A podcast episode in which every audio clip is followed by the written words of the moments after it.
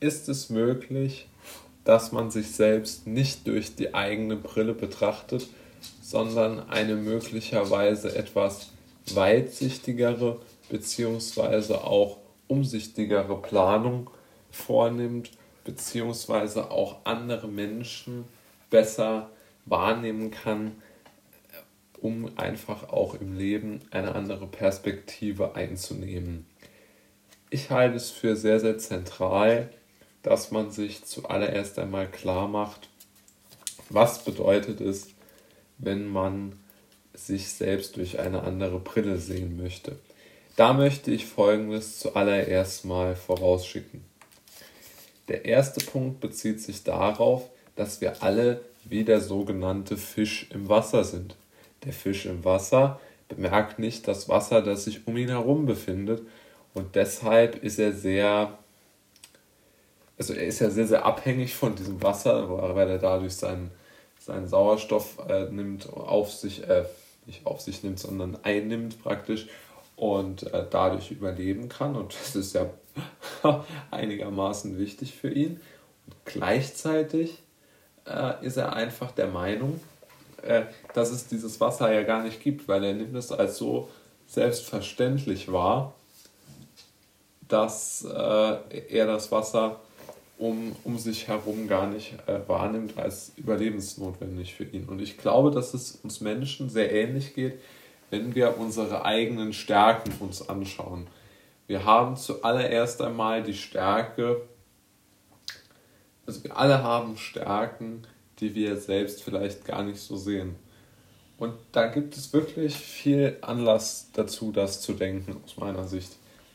Zuallererst einmal leben wir ja in einer sehr stromlinienförmigen Gesellschaft, die sich sehr viel damit beschäftigt, wie man durch das Leben gehen kann, wie man ähm, äh, am besten von A nach B kommt in, in Bezug auf Karriereschritte, die ein durchgetaktetes Leben vollziehen will, von gutem Studium, guter Ausbildung. Äh, Sie kennen die möglichen, beziehungsweise die doch sehr eingefärchten Möglichkeiten, die man als Mensch in unserer Gesellschaft hat.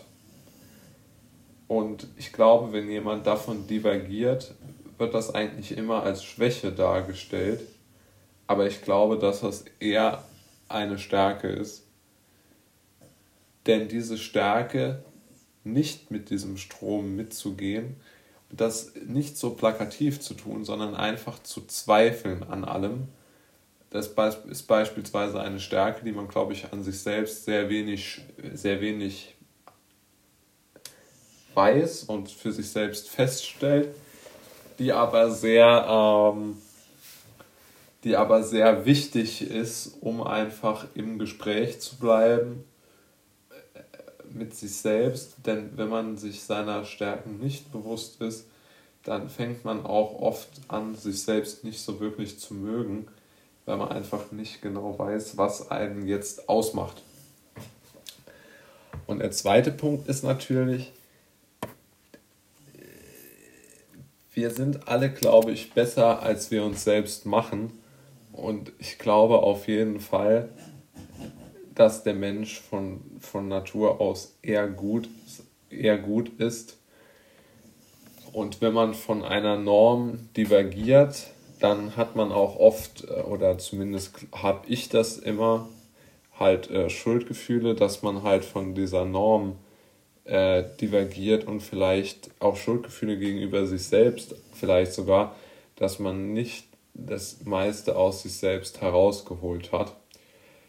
Und die Chance, dass das richtig ist, diese Einstellung, die halte ich eigentlich für sehr, sehr gering, weil der Mensch aus meiner Sicht immer genau weiß, was gut für ihn selbst ist.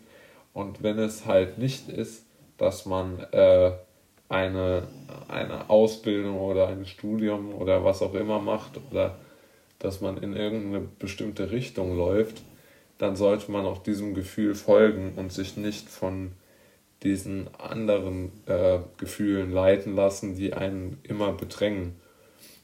Nämlich dieses, dieses, ähm, diese Fähigkeit, sich von außen wahrzunehmen, erlaubt es einem, glaube ich, leichter gegen den Strom zu schwimmen, weil man damit sich selbst die, die Fähigkeit zugesteht, sinnvoll zu arbeiten, im Sinne, dass man sich mit sich selbst rational auseinandersetzt, wenn man sich aus der Vogelperspektive betrachtet und nicht so emotional und getrieben in den eigenen Entscheidungen.